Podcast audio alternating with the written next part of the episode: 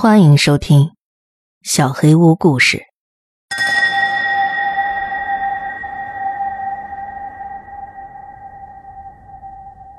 摔炮下集。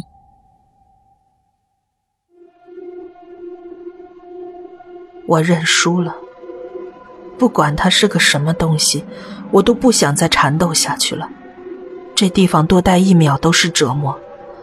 我喘着粗气，把袖子从钉子上摘下来，不敢再回头，站起身想直接走掉，却不成想跌跌撞撞又摔了一跤，这次磕到了膝盖。我很痛，没有力气爬起来，只能先勉强翻过身，四脚朝天的躺下。就在我翻身的一瞬间，目光扫过房顶的边沿，突然看到有半截手臂从边沿缩了回去。那手臂不是很强壮，它的主人应该和我一样是个不大的孩子。他可能本来居高临下的探着头看我，发现我突然转身想躲开，却还是迟了一步，被我捕捉到了一条手臂。我顿悟了，怪不得未卜先知，了解我的所有动向，怪不得神出鬼没，怎么都抓不到人，原来是躲在房顶上。想到了这一点的我，卸下了所有的负担，又有了找回主动权的感觉。我不打算走了。看见你了，别藏了，当你多厉害！原来就这点小把戏，藏在房顶了不起啊？有种你下来！对方没有回答，我也已经习惯了他的沉默。你老实说，手里头摔炮是不是这边拿的？我告诉你，那是我的东西。你最好赶紧还给我！我提高了音量，还是没有回答。我不在乎了，在我心里，他现在只是一个困在房顶的老鼠。只要他下来，我就可以轻易的捕捉他。倒是另一个问题让我很关心：他究竟拿了多少？想到这里，我躺不住了，挣扎着站起来，跑回巷子里藏摔炮的地方查看。一看之下。我的眼泪都要流出来了，藏宝点整个被刨开，放摔炮的箱子扔在外头。我俯身轻点，只剩下了五盒。原本三十盒，他只留了五盒。我大喝了一声，发泄自己的愤怒，把剩下的四包摔炮全部取出来，硬塞进身上的口袋里，还有一盒抓在手里。我粗暴地拆开盒子，抓出四五个，用力丢在墙上，摔炮在墙上爆响。我骂道：“你这个贼，小偷，混蛋！你下来，我跟你没完！”对方仍不回应。被我抓住，有你好看的！我围着房子绕起了圈子，想看到他，但没有收获。对方应该是打定了不露头的念头。为了看见他，我只有试图拉远自己和小平房的距离，通过这种方式来扩大自己的视角。可小平房周围的空间太小了，前面还有一幢员工宿舍挡在那儿，我没有地势优势，怎么调整都没法看见屋顶的全貌，而对方神乎其技地避过了我每一次视力能及的地方。天已经变得更暗了，尤其是在宿舍楼的阴影下，我能感到周围在变得寒冷。我不想这样僵持了，必须换一个办法。思量再三，我想出了一个守株待兔的主意，要换个地方等他自投罗网。首先要离开这片阴影，回到阳光下面。天毕竟没黑，这是我缠斗的本钱。这个人既然出现在这儿，那大概率是这里的住户，他总要回家。只要回家，就要走家属院的主干道，那里相对宽阔。更妙的是。在那儿可以直接看到小平房和院子大门两处的情况，我只要守在那里盯梢就行。我立刻执行了。在家属院主路的一块大石头上，我轻松地坐下，太阳把最后一缕残光打在我身上，让我有种充满能量的感觉。这里还能听到周围住户高亢的说话声，偶尔还有人从我身边经过。妙啊，如同重回人间。哼。来吧，看你能熬还是我能熬。结果让我很吃惊，他比我能熬。我一直等到天边最后一缕光也要消失，对方没有一点动作。其实我早也看不清那边了，小平房的方向已经是漆黑一片，我只想等一个人从那片阴影中走出来，却没有等到。最终，我只能站起身啐了一口，再不回家恐怕要挨板子了。我不甘地望向那片黑暗，同时也在想：难道他不怕黑吗？难道我比黑暗还要可怕？他宁愿龟缩在那儿，都不愿意面对我。不管了，今天到此为止。明天我要去找老七，都是他不小心才搞成现在这样的。抬头看了一眼即将消失的太阳，我最后一次把目光投向了小平房方向那一片黑暗里。这一次，我产生了一种奇异的念头。就在那片黑暗里，那个人也定定地注视着我，观察着我。他和黑暗融为一体，就像一个影子。我又想起了昨天下午在平房窗玻璃上一闪而过的东西，难道是他？这个念头吓得我打了个激灵，转身加快了回家的脚步。夜里我一直睡不着，想着怎么去和老七抱怨这件事儿。睡着之后又做了乌七八糟的梦，醒来头很沉，但我顾不得了，我要去找老七。我草草吃了早饭，就翻墙去了老七家。到了他家门口，恰好遇到老七也刚出门。他看到我，先是一愣，随后露出了一种复杂的表情，那里面揉杂着一种犹豫、消沉，还有欲言又止。这不像平时的他。我察觉到了他的异样，但没心情想那么多。有事儿找你，里头说。我也，呃，有事儿找你。铁牛，那个行了，我打断了他。你的事儿不急说，我先说。你的事儿绝对没有我的急。他没回答，还在那发愣。我索性一把把他从门前拽开，自己开门进去，一屁股坐在他家院子里一个小板凳上，掏出口袋里的四盒摔炮，往窖井盖子上一放。尾随我进来的老七看见了摔炮，很吃惊：“你今天又去拿了？不是今天，是昨天。”我没好气儿地说：“你和我说实话，你昨天玩的时候是不是骗我说你上厕所偷偷拿摔炮去了？我没有啊，怎么会呢？”老七急忙辩解：“我是那么不讲义气的人吗？咱们是兄弟，你拿了我也不怪你，也不逼你承认。我只想告诉你，咱们摔炮被人偷了。”什么？老七的表情总算生动了点儿。你昨天拿炮仗的时候被人看见了。他趁我们离开，把咱们宝藏给刨了出来，拿了二十五盒，只剩下这五盒了。我又甩光了一盒，最后四盒都在这儿了。我把自己昨天傍晚的经历一五一十的和老七说了，尤其说了我是怎么反向推理，怎么斗智斗勇，对方又是怎么无赖躲藏的。说罢，我等着老七的反应。老七的反应跟我预期完全不一样，除了一开始有点激动，后面表现得很平静，甚至在我讲述的时候，他只是呆呆听着，一点愤怒都没有。这让我很气愤，我觉得他在用这种方式推卸责任。我讲完，过了一会儿，他才说：“已经这样了，你想怎么办？你今天跟我一起去，看看能找到什么蛛丝马迹，说不定有机会把那个人给找出来。”边说，我边腾的一下站了起来。老七仍然立着，对我的反应无动于衷。他只缓慢地说：“算了吧。”我再也不能忍了。你这是什么意思啊？三十盒摔炮，因为你没了。老七皱了皱眉，不知怎么脸上闪过惊恐。他好像做了一番心理斗争，用一种下定决心的口气说：“铁牛，我真的没有拿。”昨天我不知道为什么闹肚子，当时去公厕方便的。你是说对方运气好上了天，自己找到的？我不信，我们藏的那么好。我理直气壮。你以为以前藏的就不好？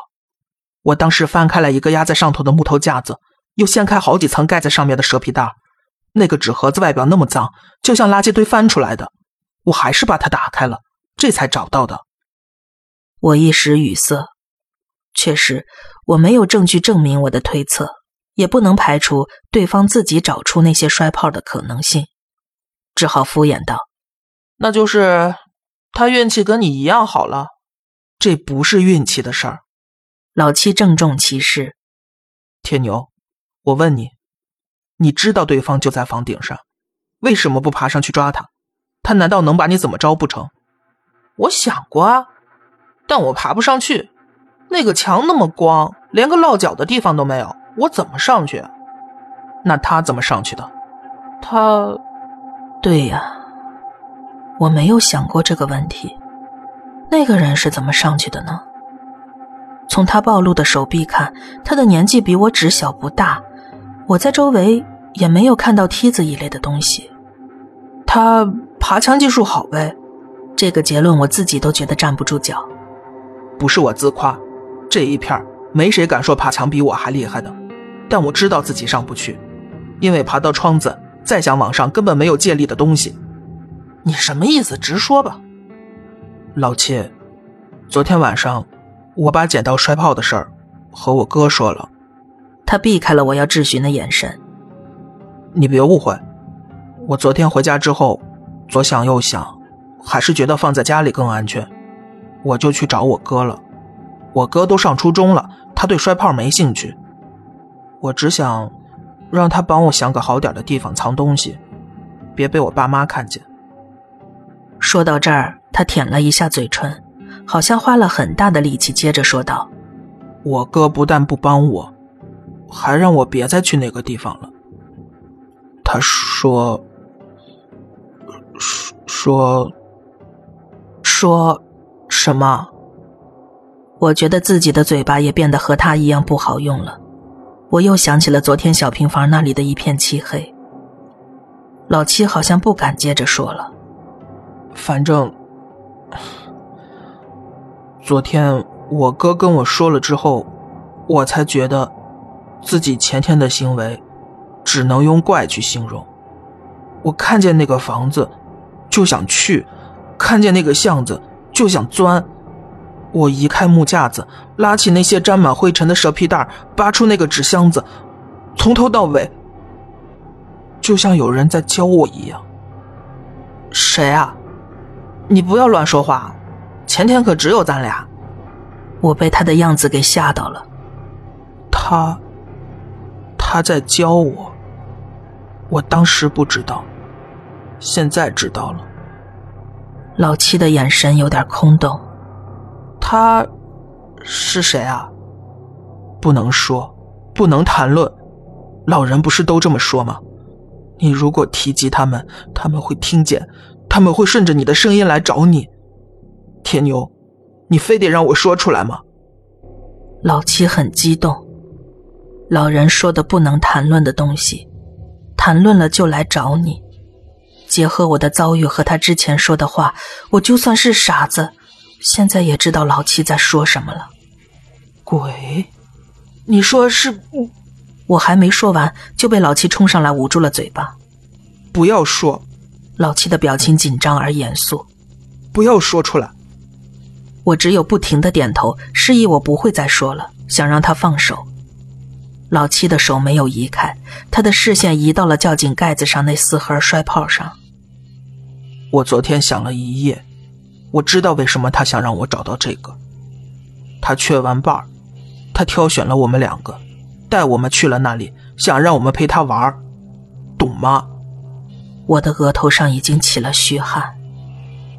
老七又把目光转向我，这不是我们的，这是他的。你想想，他为什么自己挖出来了？因为我们没陪他，我们拿了他的东西去找别人玩。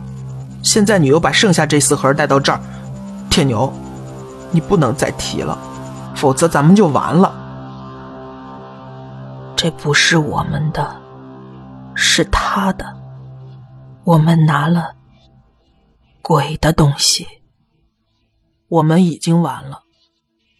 我整个人瘫软下来。我想到了自己昨天对峙的那个东西，那段在房顶边沿消失的手臂，还有小屋窗边一闪而过的影子。摔炮声是他故意在吸引我，是他的报复。他本来打算报复我和老七两个人，但老七走反方向从正门离开，我成了他唯一的目标。他没有直接惩罚我，而是像猫捉老鼠那样把我戏弄了一番。当我害怕的想逃，他又故意露出破绽留下我。对，我能看见那段手臂，并不是他躲得慢，是他故意的。他不想让我太早离开。惩罚的不够吗？还是他有其他的打算？